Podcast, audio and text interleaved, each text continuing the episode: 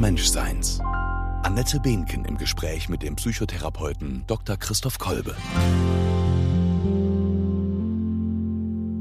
Wie schön, dass Sie uns wieder hören. Wir sind heute mit der zehnten Folge der Fragen des Menschseins am Start, eine Art kleines Mini-Jubiläum und widmen uns zum zweiten Mal dem Thema Liebe. Das haben wir schon in der neunten Folge getan und sind mit diesem unerschöpflichen Thema nicht fertig geworden und werden es wahrscheinlich auch heute nicht, aber wollen ein paar offen gebliebene Fragen beantworten. Wir, das ist zum einen Dr. Christoph Kolbe. Er ist psychologischer Psychotherapeut, Existenzanalytiker und Präsident der Internationalen Gesellschaft für Logotherapie und Existenzanalyse.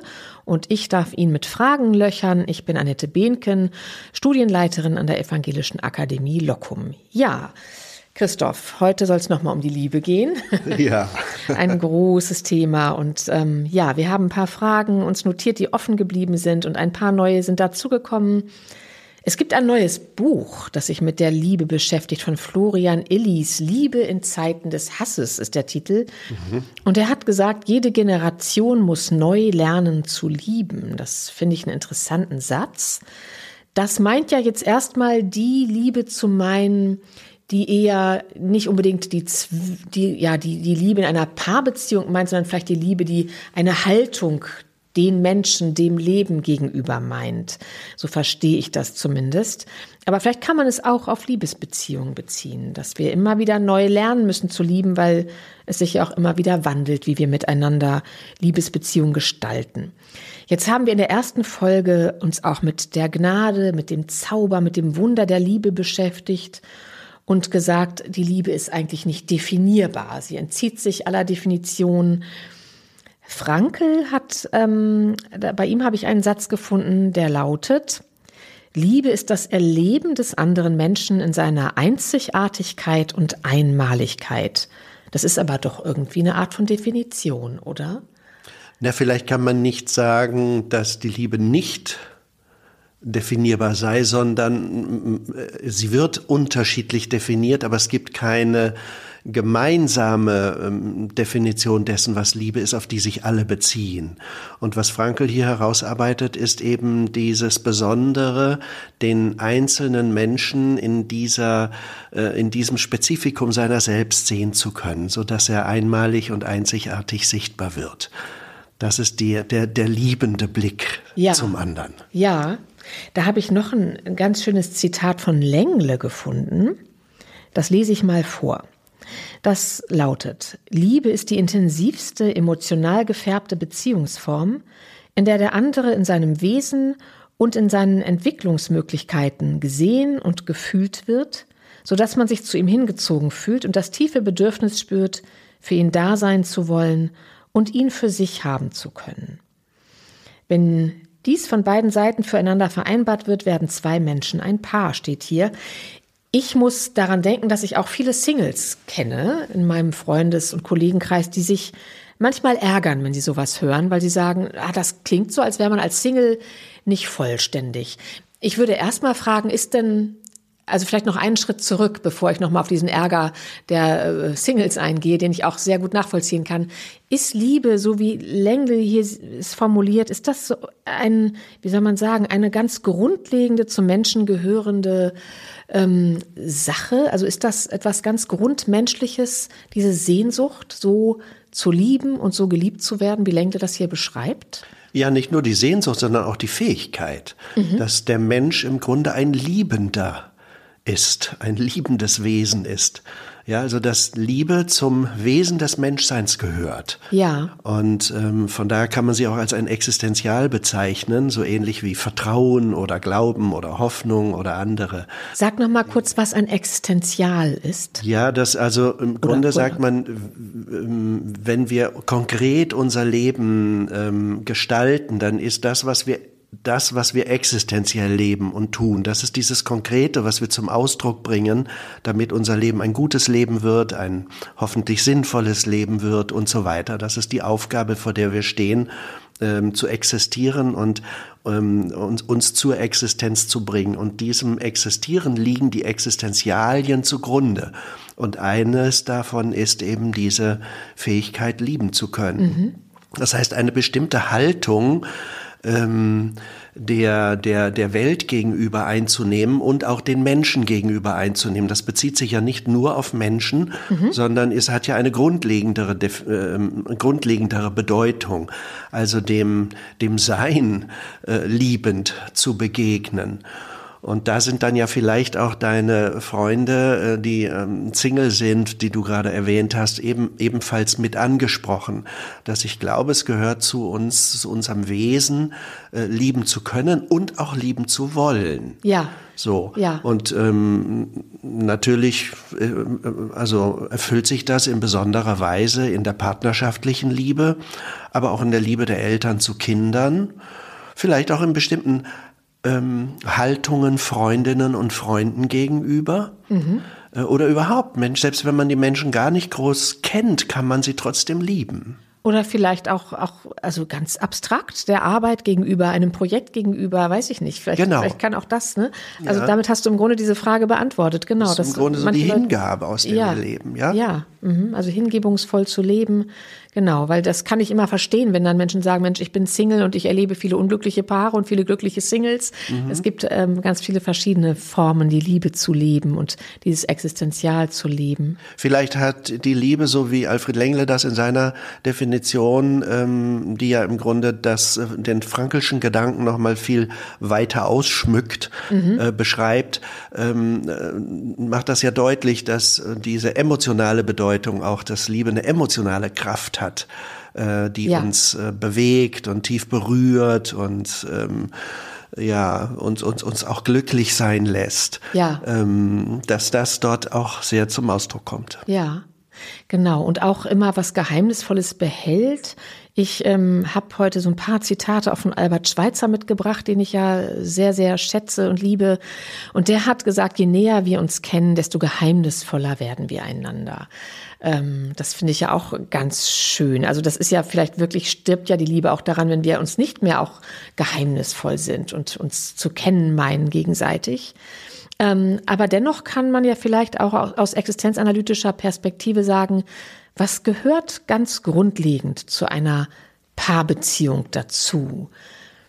Gibt es das? Kann man das so sagen? Gibt es da so, so Pfeiler oder ja, vielleicht bevor ich das gleich nochmal ähm, beantworte, also dieses, dieses Geheimnis der Liebe, das ist ein schöner Gedanke, der mhm. gefällt mir gut. Mhm. Dass letztlich ähm, wir in der Liebe uns ja immer auch überraschen lassen vom anderen, wer er noch ist. Ja. Oder vielleicht sogar die Liebe auch den anderen sieht in seinen, in, in, in Möglichkeiten, die ihm selbst noch gar nicht äh, alle, alle bewusst sein müssen. Ja. Und also wenn ich jetzt an, an Eltern denke, die Kinder lieben und in den Kindern auch eine Potentialität sehen, eine Begabung sehen, Möglichkeiten sehen, was sie werden könnten, was ja. in ihnen steckt. Im Grunde das zu sehen und das zu fördern, ähm, das gehört für mich auch zu diesem Geheimnis der Liebe. Und natürlich ist sie auch deshalb ein Geheimnis, weil wir sie nicht machen können, obwohl es gleichzeitig eine Haltung ist. Ja, also dass wir ähm, den Dingen begegnen und plötzlich merken, ähm, wir mögen sie oder ein, einem Menschen begegnen und plötzlich feststellen, den liebe ich. Ja. Und wir hatten das in der letzten Folge schon besprochen. Menschen mögen ähnlich sein, einen ähnlichen Phänotypus haben und trotzdem liebe ich sie nicht, sondern ich finde sie sympathisch. Ja. Und dann gibt es diesen einen Menschen, ähm, wo ich plötzlich sage, da ähm, ist das Gefühl tiefer und anders. Und äh, das scheint mir auch so ein Geheimnis zu sein, dass wir dann spüren, äh, hier geht eine Ausstrahlung von einem Menschen aus, äh, die hat eine andere Bedeutung und äh, die Zuneigung ist eine tiefere. Ja, das ist dieses Geheimnis, ne? Ja. Ja. Und das ist gut, sonst wäre es ja, sonst wäre es keine Liebe, sonst wäre es was anderes. Also irgendwie gehört das offenbar ganz wesentlich dazu, dass sie eben diesen Geheimnischarakter hat. Auch behält, ne? Und, behält. Und dass wir nicht quasi den anderen, wenn wir eine Weile einen Weg mit ihm gegangen sind, äh, ihm begegnen, indem wir um ihn wissen. Mhm. Also ich glaube, der Tod der Liebe ist Bescheid zu wissen mhm. Mhm. über den anderen, sondern äh, das, das Geheimnis der Liebe besteht darin, ähm, immer wieder neu und erstaunt hinzuschauen, wer bist du denn? Ja. Wer bist du noch? Ja. Ja. ja. und das ist, glaube ich, das, was auch den, die Liebe spannend macht. Ja, mhm. genau. Und dieses Geheimnis wollen wir auf jeden Fall auch lassen, wenn wir dennoch versuchen, sie ein bisschen zu verstehen. Darum frage ich nochmal, gibt es aus existenzanalytischer Perspektive sowas wie Grundpfeiler oder Eckpunkte? Klingt ganz fürchterlich im Kontext mit Liebe, aber etwas, was, wo du sagst, das gehört auf jeden Fall zu einer gelingenden Paarbeziehung dazu oder das macht, macht eine Beziehung aus? Ja, ich würde sagen, man kann, man kann die tatsächlich benennen. Hm, Alfred Lengler hat äh, sogenannte Grundmotivationen beschrieben. Das sind vier Daseinsthemen, in das äh, das menschliche Leben ähm, eingebettet ist, strukturell eingebettet ist, so dass diese Daseinsthemen immer zu uns Menschen gehören. Und diese Daseinsthemen, die kann man jetzt nehmen und kann sie im Hinblick auf Liebe befragen und ähm, diese Daseinsthemen, um sie kurz zu skizzieren, heißen, dass es dem Menschen immer darum geht, ähm, äh, sich in diesem Weltgeschehen sicher zu fühlen, also gehalten zu erleben. Zweitens, dass es darum geht, ähm, dass man das Leben mag und deshalb gerne lebt. Und drittens, dass wir unser Selbstsein entfalten wollen, unser Eigensein ähm, ausleben wollen und ihm ein, eine Gestalt geben, unserem Leben, unsere spezifische Gestalt geben. Und äh, ein vierter Gedanke, dass es darum geht, wie ähm, entsteht eine Sinnperspektive, also wie wird das bedeutsam, was ich tue mhm. und für was ich lebe. Mhm. Und was heißt das jetzt für Beziehung? Und das heißt für Beziehung, man könnte vier Pole benennen, die ähm, Beziehungen, äh, Liebesbeziehungen charakterisieren. Der erste Pol ist der Substanzpol. Aha. Das würde bedeuten, können wir überhaupt miteinander sein, wäre hier die Hauptfrage. Und zwar in, in, dieser ganz basalen Ebene äh, der schlichten Gegebenheiten haben wir eine Chance, zusammenzukommen, ist unser Alltag so strukturiert, dass wir ähm, Zeiten haben, Räume haben, ähm, Spielräume haben, uns begegnen zu können. Ähm, und äh, haben wir von daher quasi die Chance, eine, ein Miteinander eine gemeinsame Existenz mhm. äh, zu leben oder mhm. zu begründen ich, ich versuche das jetzt an der, an der partnerschaftlichen Liebe deutlich ja. zu machen. Das mhm. ist der Substanzpol. Mhm. Also mal ein Beispiel, wenn ähm, die Lebensgewohnheiten äh, oder Ausrichtungen, äh, äh, zum Beispiel beruflich, für beide Partner so extrem verschieden sind, dass äh, der eine Nachtschicht hat, der andere tagsüber seiner äh, Arbeit nachgeht, dann wird es sehr anspruchsvoll sein zu gucken, wie ähm, begegnet, wie findet man Räume, miteinander mhm. sich zu begegnen. Mhm. Oder wenn man viele hundert oder tausende Kilometer weit auseinander lebt und sich nur ab und zu sieht, dann wird man eine bestimmte Struktur finden müssen, müssen, äh, wie man diese ähm, Begegnung lebendig hält, ja. äh, dass man einen fixen Zeitpunkt hat, wann man telefoniert oder ähnliches tut, weil man sich sonst einfach nach und nach aus dem Blick verliert. Mhm. Das nenne ich den Substanzpol. Ja, verstehe. Äh, mhm. Und wenn ich jetzt zum Beispiel Paartherapeutisch schaue, dann schaue ich auf diese Pole. Ja. Dann gucke ich mir erstmal an,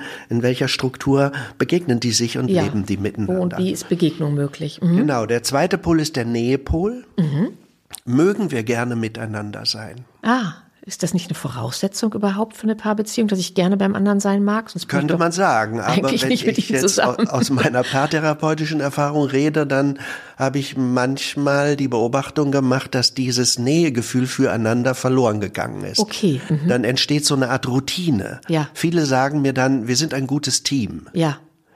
Ja, dann können die wunderbar alles perfekt absprechen. Mhm. Man kann sich hundertprozentig aufeinander verlassen aber ähm, die Schmetterlinge sind verloren gegangen. Mhm. Nun, das ist nichts äh, so, so Furchtbares, weil das gehört, wenn die Verliebtheitsphase dem Ende zugeht, dazu, dass sich die Schmetterlinge auch ein Stück verlieren. Aber es ist trotzdem ein Mögen da, es ist eine, eine qualitative Erfahrung, wenn man sich begegnet. Und hingezogen man, sein ja, genau. oder sich freuen oder ja. Mh. Genau so, mhm. genau so.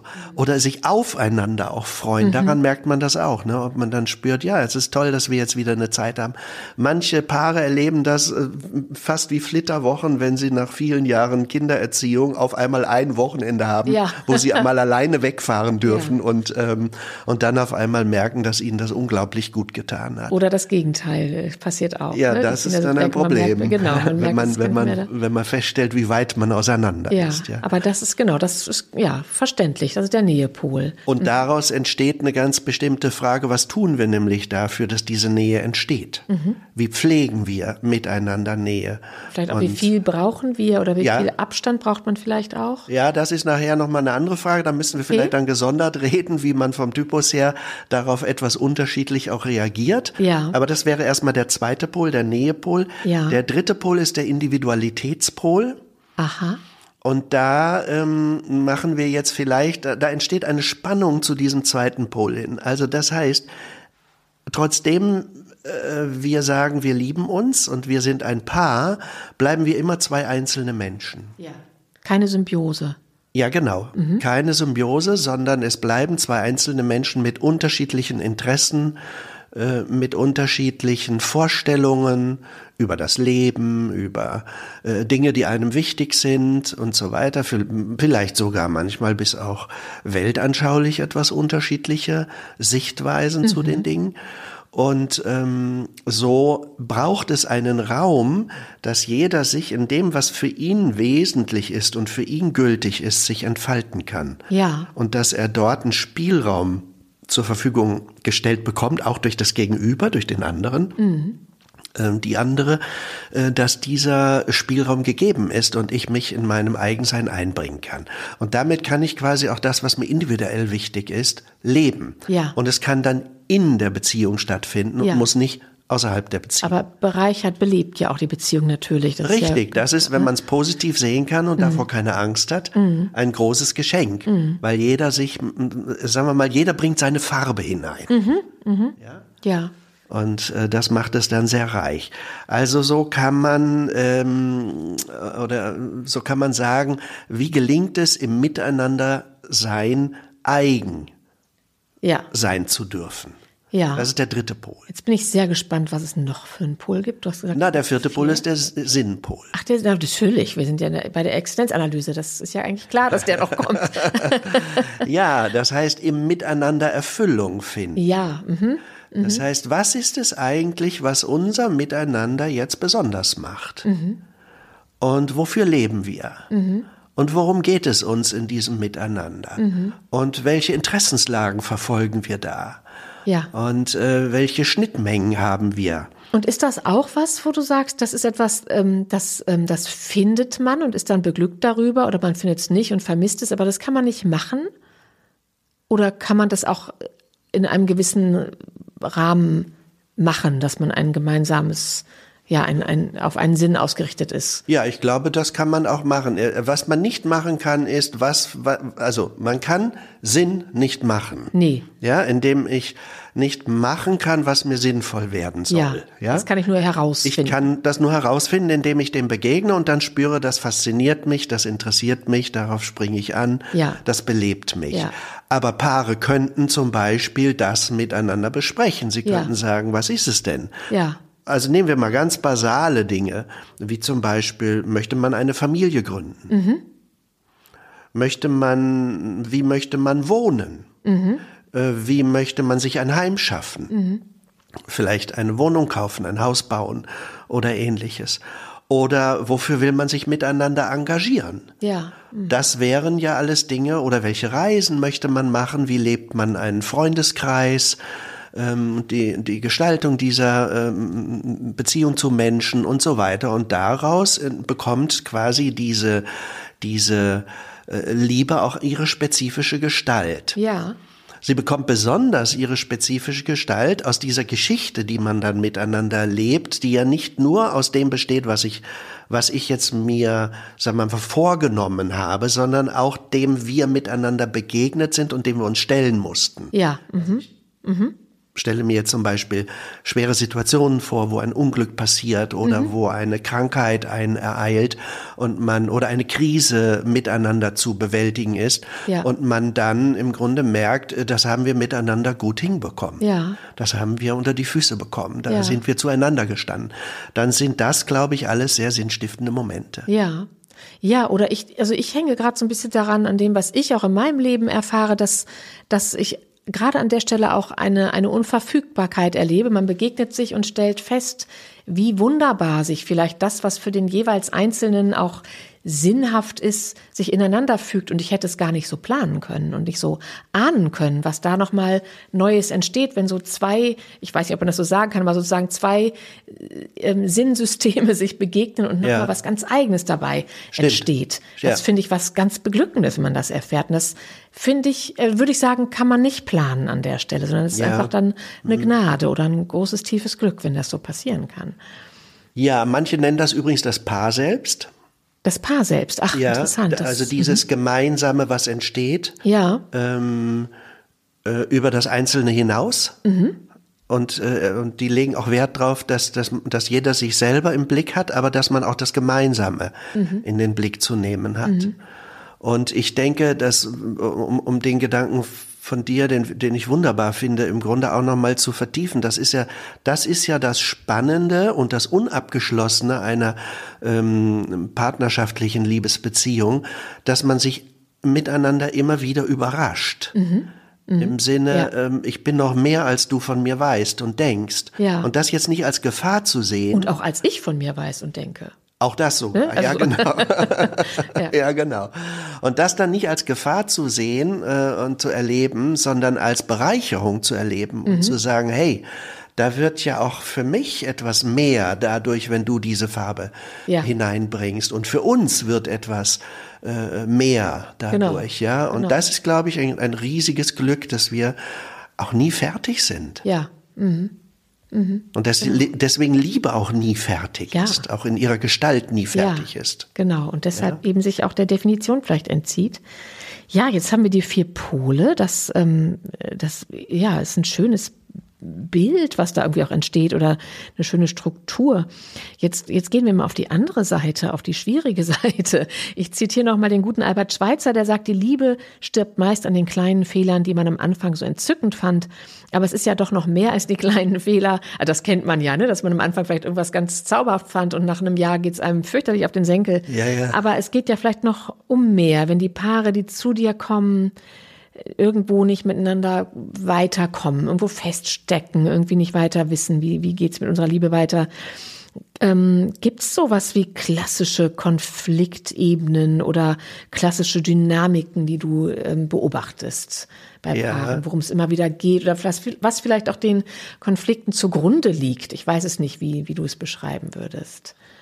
Also von, von diesem thematisch dahinterliegenden würde ich erstmal diese vier Pole nennen. Ja. Und wenn mir ein Paar jetzt mm, erzählt von ihren Problemen oder von ihrer Lebenssituation, dann beachte ich zum Beispiel sehr, wie, ähm, wie nehme ich die, die ähm, Verteilung dieser Pole und die Ausgestaltung dieser Pole, die wir gerade inhaltlich besprochen haben, wie nehme ich die wahr? Ja. Also sind die gut im Blick, werden die gut gelebt?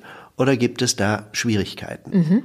Und dann scheint es mir so zu sein, als ob es drei große Konfliktebenen gibt, mhm. die man beschreiben kann die typischerweise stattfinden. Das eine ist, äh, sind interpersonale Konflikte. Das wäre eine horizontale Ebene, interpersonale Konflikte. Zwischen das bedeutet, ja genau, eine horizontale Ebene heißt ja, wir sind auf Augenhöhe, mhm. was ja eh die Bedingung für eine Liebesbegegnung ist, dass sie immer auf Augenhöhe bleibt. Ja. Aber wir begegnen uns auf dieser Augenhöhe und haben ähm, äh, zwischen uns jetzt zwei oder mehrere Konfliktbereiche. Ja. Und diese müssen wir miteinander bestehen. Und wenn das eben nicht gut gelingt, dann ähm, bekommen wir ein Problem. Mhm. Jedes Leben hat, äh, ist von Veränderungen gekennzeichnet. Veränderungen mhm. verlaufen immer krisenhaft. Mhm. Also manchmal auch mit einer Entwicklung, aber meistens beinhalten sie ein Element von Krise.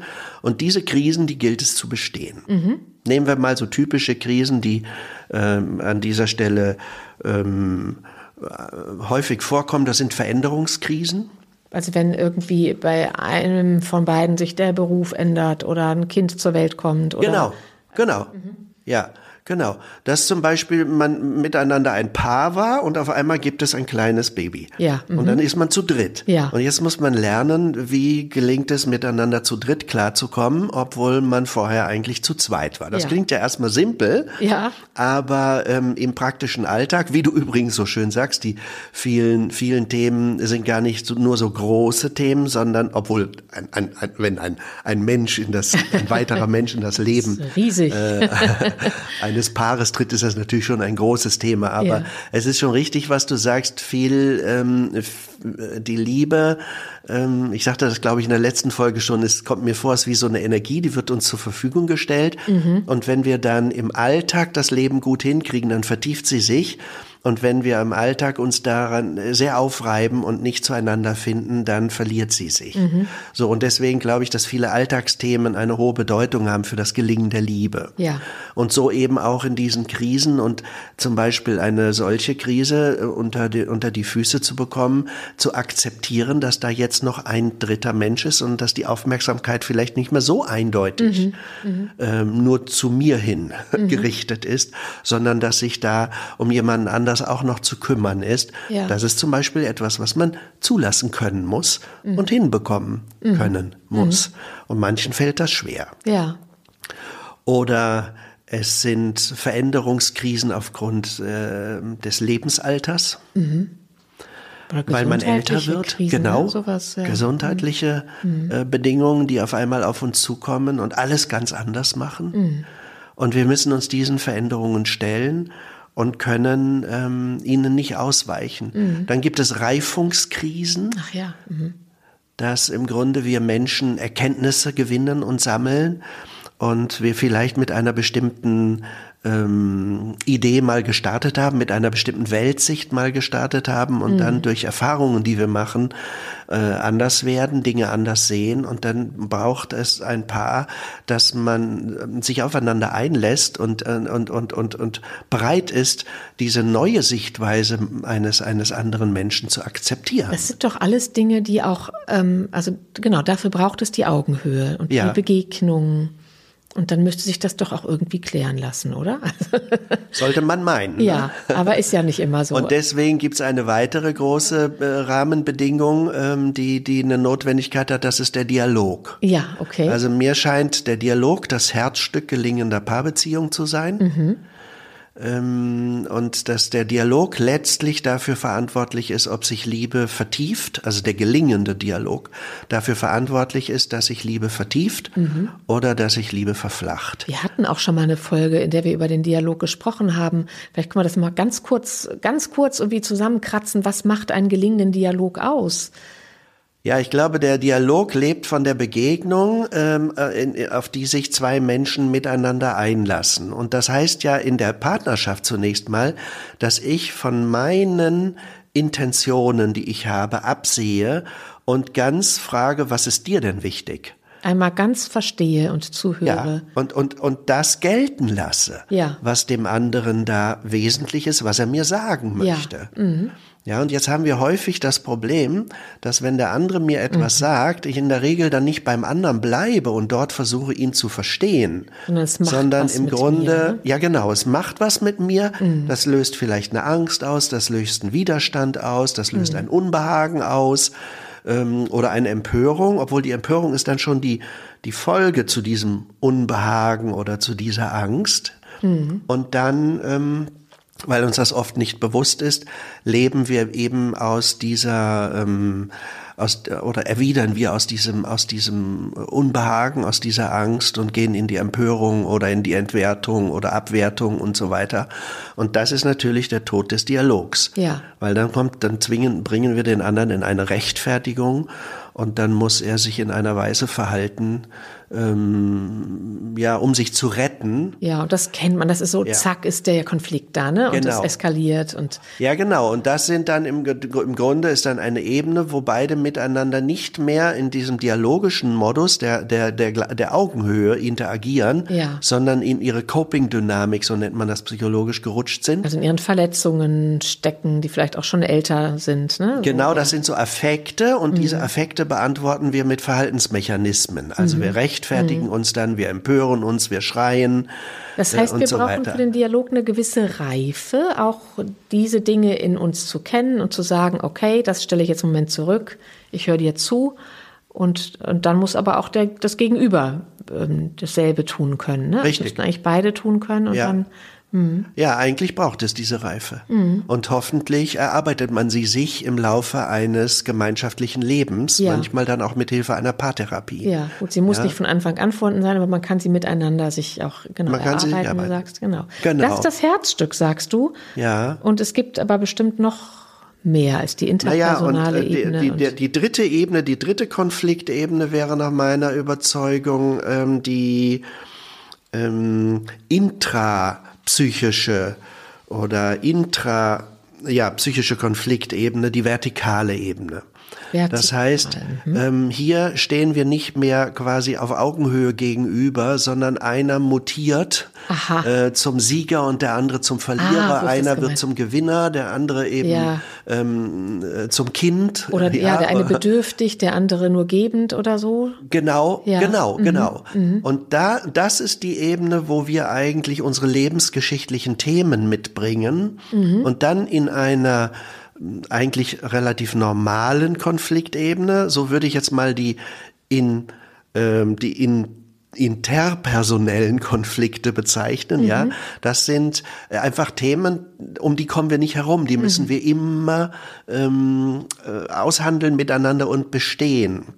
Aber wie wir dieses interpersonelle Geschehen, äh, vor welchem intrapsychischen Hintergrund wir das verarbeiten, das ist Ja. alles entscheidend. Ja, mhm. Wenn ich also mich plötzlich bedürftig erlebe, ja, und, und vollkommen übersehen erlebe, dann werde ich ähm, ähm, wahrscheinlich mit einer anderen Dynamik und Psychodynamik ähm, auf, auf, auf, einen, auf einen Aspekt hin Mhm. reagieren, als wenn ich an der Stelle ähm, äh, gelassen bleiben kann. Ja. Also die Ängste und die Mangelerfahrungen und die Konfliktthemen, die wir in unserer Lebensgeschichte erworben haben, die spielen eine große Rolle. Ja, verstehe. Ich habe gerade so, mir, mir fällt gerade ein, dass es ja auch Paare gibt, die das ganz bewusst ähm, in Rollenspielen miteinander ausleben.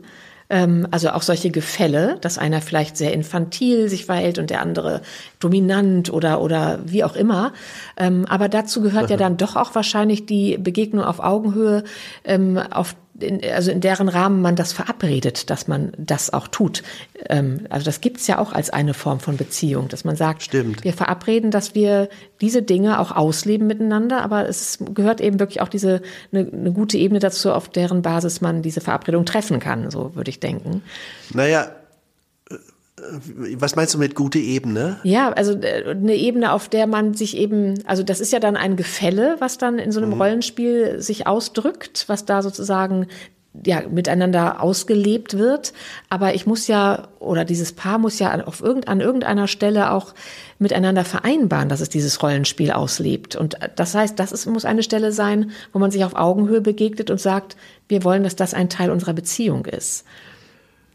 Würde ich jetzt so denken. Vielleicht ist das Aha, eine Idealisierung okay. von mir. Vielleicht, ähm, ich weiß es Naja, nicht. also mir fällt dieser, ähm, dieser Begriff Spiele der Erwachsenen von Eric Byrne ein. Aha. Ja, aus der Transaktionsanalyse. Der Ja. hat ja das, äh, äh, weiß jetzt nicht genau, ob das der Gedanke ist, den du meinst. Weiß ich auch noch der, nicht. Der hat, der hat gesagt, wir spielen bestimmte Spiele in dem, im, im, im Miteinander. Ja. Und da tragen wir auf eine bestimmte Art und Weise Themen aus. Ja. Also zum Beispiel wirkt es dann ein bisschen komisch, wenn die Frau zu ihrem Mann Vati sagt. Ja, das haben meine gibt's Großeltern zueinander gesagt. Ja, Ah ja. Vati und Mutti. Mm, ja, Vati ja. und Mutti. Auch ja, komisch. siehste? Genau. Das ist doch merkwürdig, Ja. wenn man sich so miteinander äh, anredet. Ja. Ja, oder wenn man sagt, du bist ein Held und ähm, ich bin dafür die fürsorgende ähm, ähm, äh, Partnerin, die das Heim bestellt und so mhm. weiter. Das sind natürlich jetzt Rollenklischees äh, auch, die, die in, zum Glück jetzt immer weniger werden in unserer Gesellschaft. Ja.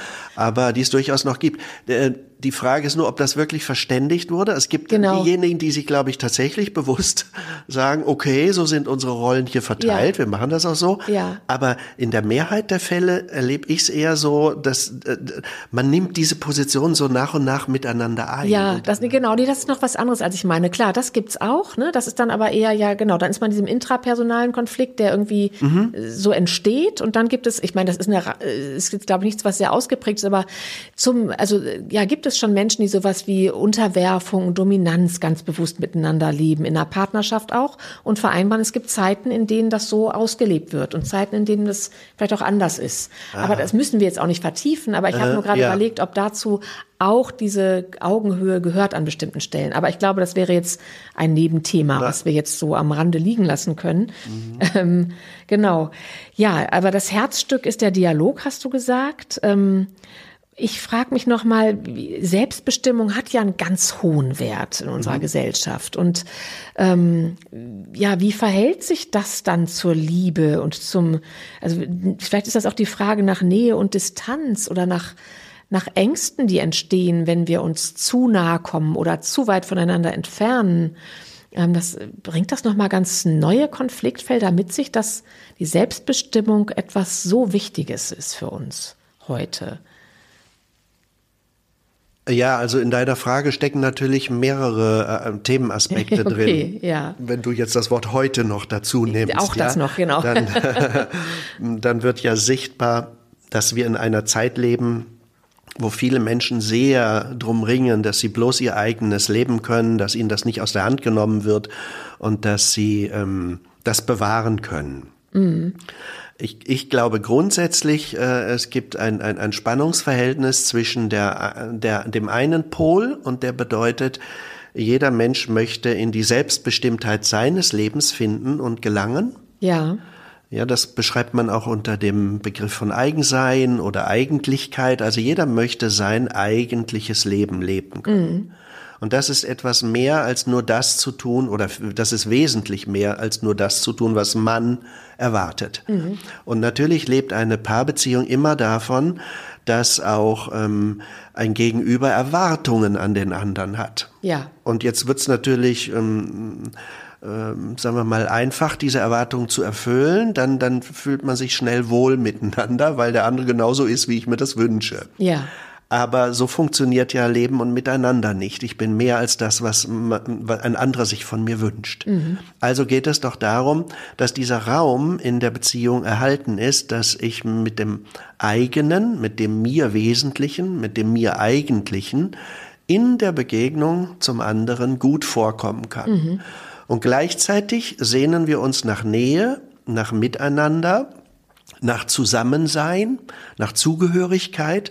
Und dann erleben wir oft äh, dieses, äh, diese, diese beiden Themenkreise, dieses Zusammengehören ja und dieses Eigensein des anderen wie zwei Pole, ja. äh, die, ähm, wenn sie, wenn sie zu stark in die jeweilige Richtung ausgezogen werden, äh, ein, ein, ein, ein großes Spannungsverhältnis bilden und äh, das Paar in Konflikte bringt.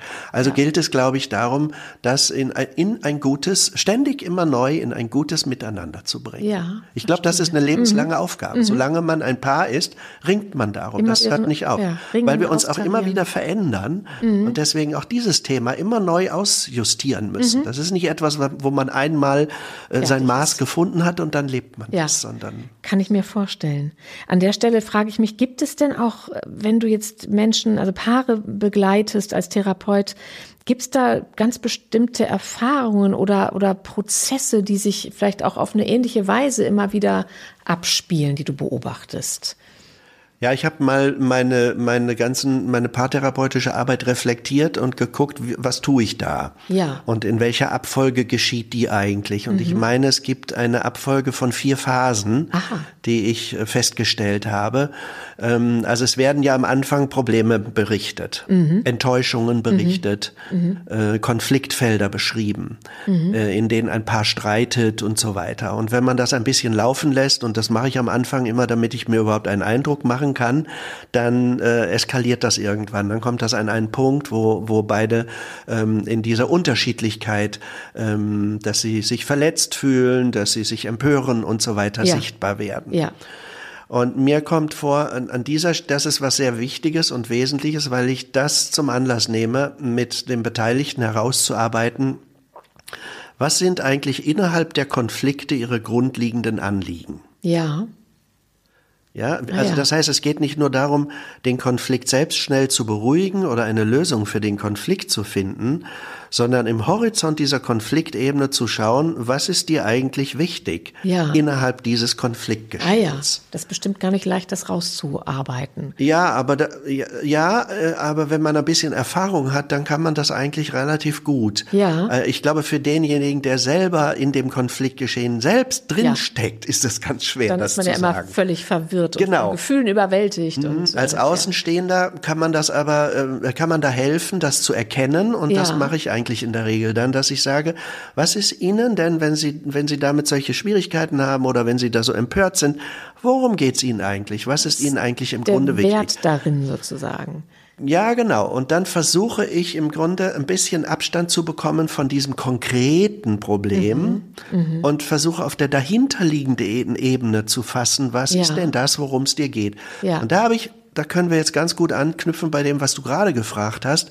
Da kann ich zum Beispiel ganz häufig dieses typische Konfliktthema feststellen, dass der eine sagt, ich fühle mich hier eingezwängt wie in einem Gefängnis. Ich muss so sein, wie du mich haben willst. Okay. Und ich möchte Spielräume haben, mal Dinge Ja. zu tun, wie ich sie will, wie ich sie für richtig halte, dass ich das sagen kann, dass ich Mhm. das tun kann und so weiter, ohne dass ich dir ähm, damit zu nahe trete und äh, du gleich ein Drama draus machst. Ja, Mhm. das ist dieses zum Beispiel Freiheitsbedürfnis, das ein Mensch dann hat für die eigene Selbstbestimmung. Ja. Und der andere sagt dann häufig, äh, und das passt, und das findet man tatsächlich in dieser Polarität häufig, äh, dann habe ich Angst, dich zu verlieren. Ja. Mhm. So, und jetzt könnte man ja sagen, das sind doch zwei wertvolle, ernstzunehmende Anliegen, die zwei Ja. Menschen haben. Nämlich, ich möchte mit dir ein gutes Miteinander leben und ich habe ein Nähebedürfnis und freue mich, wenn wir zusammen sind. Und der andere sagt, ich möchte aber auch Zeiten haben, in denen ich für mich sein kann Mhm. und das äh, verfolgen kann, tun kann und was, was mir alleine wichtig ist. Mhm. Und wenn es beiden gelingt, ähm, zu gucken, darin können wir uns respektieren, dann Ja. ist natürlich eine wichtige Grundlage für ein Miteinander geschaffen. Und das ist alles, was in der ersten Phase passiert. Das er, die erste Phase besteht darin, dass man herausarbeitet, wie wird, wie, was sind die Themen hinter diesen Konflikten, was Ja. sind die Anliegen hinter diesen Konflikten. Ja. Die zweite Phase ist, wie gehst du eigentlich um, wenn du diesem Thema begegnest? Aha. Also, sich dann wie auf die Schliche du? kommen. Macht Ja, das genau. irgendwie panisch oder aggressiv oder. Ah, ja, oder? genau. So würde ich mir jetzt vorstellen. Ne? Ja, genau. Ja, mhm. Oder dann fange ich, weil ich Angst habe, weil ich sehr schnell in die Angst komme, fange ich immer an zu kontrollieren Ja, und stelle kontrollierende Fragen. Ah. Oder weil ich sehr schnell in die Angst komme, empöre ich mich schon, weil ich das Mhm. Gefühl kriege, du gestehst mir das sowieso nicht zu und so weiter. Also da werden diese Reaktionsmuster bewusst gemacht, Ja. die Menschen haben. Das sind diese sogenannten Coping-Dynamiken, Mhm. die ähm, äh, vollzogen werden. Und dann könnte man in dieser Phase arbeiten, wie kann man denn anders sich zu diesem Thema vertreten? Ja, ja. einen verstehe. Mhm. personalen Umgang zu finden, damit so nenne ich das dann, ja. Ähm, und dann könnte man zum Beispiel sagen, äh, oder ich versuche dann oft zu zeigen, thematisieren Sie doch Ihr Anliegen Mhm. oder thematisieren Sie Ihre Befürchtung zum Anliegen. Ich habe Angst, äh, dass du un- gar keine Zeit mehr für uns, für unser Miteinander hast. Ja, und nicht du willst sagen. mich verlassen oder Ja, sowas, genau. ne? sondern ja, ja. Genau. Mhm, ja. So, Verstehe, und dann auf ja. einmal ist es ja kein Vorwurf mehr an den anderen, Mhm. sondern es ist eine Ich-Aussage und dann kann der andere sagen, da musst du keine Sorge haben, das Mhm. habe ich im Blick. Und dann kann derjenige vielleicht wieder sagen, okay, dann ist ja fein, dann mach doch, was dir wichtig ist, weil du hast mir ja gesagt, ähm, ich bin dann auch wieder dran. Ja, ja. Ja? Also das wäre Das so ähm, die Phase sich auf die, die Schliche kommen. Die zweite warum? Phase mhm. und die, die geht sehr eng einher mit der dritten Phase, nämlich wie komme ich in Selbstdistanzierung zu dieser Affektlage. Ja. Also im Grunde ist das große Problem innerhalb der Paarbeziehungen und des Dialogs dann häufig die mangelnde Selbstdistanz zur ja. Affektlage. Mhm. Das heißt, beide sind so in ihren Affekten, äh, in denen sie also aufgrund der Befürchtungen verhaftet sind, mhm. verhaftet, mhm. dass sie da im Grunde wenig in Distanz kommen. Mhm. Und da muss man manchmal Spielregeln miteinander arbeiten, wie man sagt, okay, jetzt sprechen wir besser nicht mehr weiter, mhm. weil sonst ähm, äh, äh, ähm, kommt es wieder zum Konflikt und das wollen wir nicht. Ja. Und dann ist es manchmal besser, mit einer Spannung auseinanderzugehen und das auszuhalten. Das ist aber auch nicht leicht. Und ne? das nicht zu agieren. Mhm. Genau. Das, muss man das ist das, das ist der Anspruch. Ja.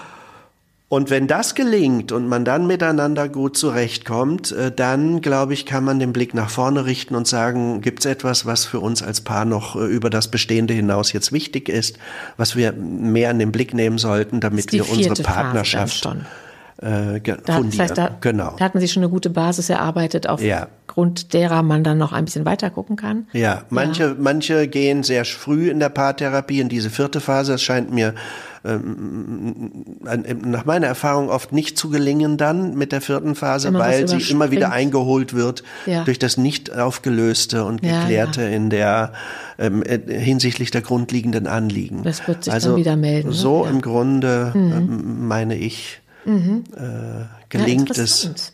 Also auch wenn man jetzt nicht, ich bin ja nun keine Therapeutin, Paartherapeutin, aber ich finde auch für die eigenen Konflikte, die man so hat, ist das sehr erhellend, sich das so klar zu machen, dass diese ja. Phasen ja. eine Rolle spielen. Ich gucke gerade auf die Uhr und sehe, dass unsere Zeit eigentlich vorbei ist. Ich muss aber noch eine Sache ansprechen. Wir müssen ein bisschen überziehen. Es geht nicht anders. Ähm, wir haben jetzt viel über Paarbeziehung gesprochen. Ähm, ich würde gerne das Thema Liebe noch mal ein bisschen weiter aufmachen und noch mal auf das zurückkommen, was ich am Anfang gesagt habe, nämlich dieses Buch von Florian Illis mit dem Titel Liebe in Zeiten des Hasses. Das ist ja was, was gerade sehr augenfällig ist, dass unsere Zeit gesellschaftlich im Netz, auf der Straße sehr hasserfüllt und gnadenlos ist. Dass da kleinste Fehler gnadenlos ähm, äh, auseinandergepflückt werden und man da, ja, es gibt, ich weiß nicht, wie soll man das sagen? Es ist kein sehr liebevoller Umgang miteinander. Mhm. Und das scheint jetzt in der Corona-Zeit sich nochmal verstärkt zu haben, ist so eine Beobachtung, mhm. auch von Soziologen. Also die Frage eigentlich, ist uns da die, also Florian Illis sagt ja auch, jede Generation muss die Liebe neu lernen. Die Frage, ist uns irgendwie die Liebe als Haltung abhanden gekommen? Oder vielleicht erstmal die Frage, wenn es denn so ist, wie kommt das? dass das ist, ist der, der Verlust von Liebe als Haltung eine Reaktion auf, auf Angst, weil wir in einer so unsicheren Zeit leben? Oder ist das zu simpel? Wie würdest du das erklären? Na, ich glaube nicht, dass die Liebe als Haltung verloren gegangen ist. Das glaube ich nicht. Aber ich glaube, heute ist es salonfähiger geworden, ähm, Affekte zu leben.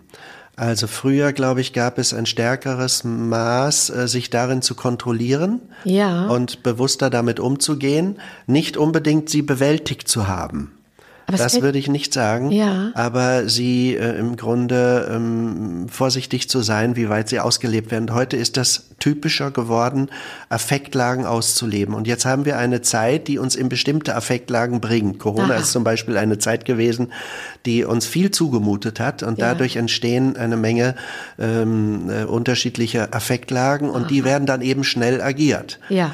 Oder wenn man das Gefühl hat, zu kurz zu kommen und ein zu kurz gekommener zu sein, sich zu weit zurückgenommen zu haben, nicht gut für sich gesorgt zu haben, dann entsteht auch eine bestimmte Affektlage und dann will man endlich ähm, wieder jemand sein oder ein Sieger sein oder auch zu den Gewinnern gehören. Ja. Ja, und so glaube ich schon, dass unsere Zeit äh, und jede Zeit wahrscheinlich ihre spezifischen Affektlagen an den Menschen heranträgt. Mhm. Und heute ist es sehr salonfähig geworden, äh, etwas, etwas salopp gesprochen, die Sau rauszulassen. Ja.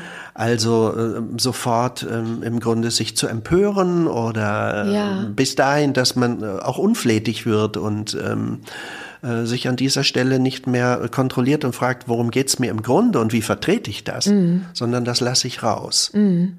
Aber es hat ja sowas Spaltendes und ich ja. habe den Eindruck, das ist eh etwas, was gerade sehr passiert, dass viel spaltende Energie unterwegs ist, die auch politisch destruktiv ist. Also ich würde ja fast sagen, die Liebe ist auch eine politische Kraft, oder?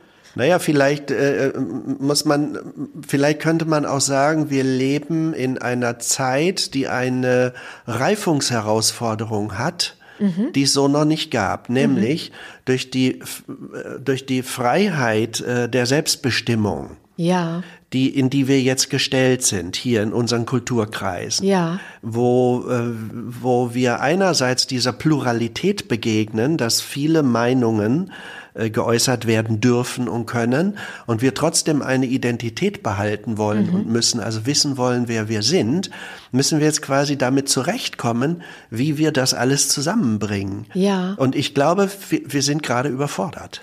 Ja, das erscheint mir ja, auch so. Und mhm. diese, also einerseits diese schweren Menschheitsthemen, äh, also äh, was Corona uns bedeutet hat oder jetzt natürlich die Klimakrise, ja. Äh, die Digitalisierung und so weiter. Also riesige Themen, die ja. auf uns zukommen, die wir zu bewältigen haben.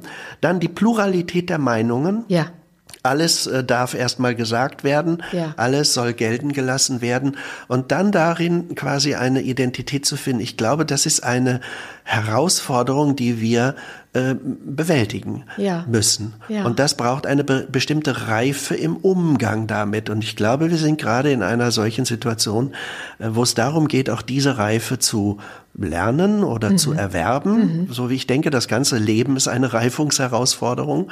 Und ich denke, die Liebe ist eine wunderbare ähm, Kraft, die wir da äh, in uns finden, mhm. dass wir ähm, im Grunde vor der Entscheidung stehen, wollen wir dem dem, dem, den, den Menschen, anderen Gegebenheiten mit Hass begegnen mhm. oder wollen wir ihnen mit Liebe begegnen? Und das ist die große Herausforderung, vor der wir stehen. Ja. Das ist ein wunderschönes Schlusswort. Also mir gefällt daran besonders gut dieser Begriff der Reifungsherausforderung, hast du es, glaube ich, genannt, mhm. weil das führt aus so einem Pessimismus, in den ich da vielleicht auch manchmal verfalle, ganz wunderbar heraus, weil es eine Perspektive aufmacht. Wir sind herausgefordert zu reifen und vielleicht auch in Richtung Liebe zu reifen, als eine Haltung, die, ja. die ganz wichtig ist, dass wir sie stärken. Ganz vielen Dank dir, Christoph. Danke dir. Das ist etwas längere Gespräch als sonst. Und wir bedanken uns bei unseren Zuhörerinnen und Zuhörern. Das ist ganz toll, dass Sie dabei waren. Machen Sie gern nochmal aufmerksam auf unsere Homepage www.fragen-des-menschseins.de. Da finden Sie alle Folgen. Ähm, und Sie finden uns auch auf Facebook und können uns da gerne Fragen und Kommentare hinterlassen. Darüber freuen wir uns sehr. Und ja, wir haben schon gesagt, das Thema Liebe ist unerschöpflich. Wir machen noch eine dritte Folge dazu, denn jetzt ging es ja doch mehr um grundsätzliche Fragen der Liebe und wir wollen noch mal ganz konkret werden und noch mal gucken, wie ist das mit Sexualität, wie ist das mit Affären und Eifersucht, mit Treue, Freiheit, Partnerschaft, Beruf, also diese ganz konkreten Fragen der Liebe, die wollen wir uns nochmal vornehmen in der nächsten Folge. Wir freuen uns sehr, wenn Sie dann wieder dabei sind und wenn es Ihnen gefallen hat, dürfen Sie uns gerne auch weiterempfehlen oder teilen. Bis dahin. Tschüss. Tschüss. Fragen des Menschseins.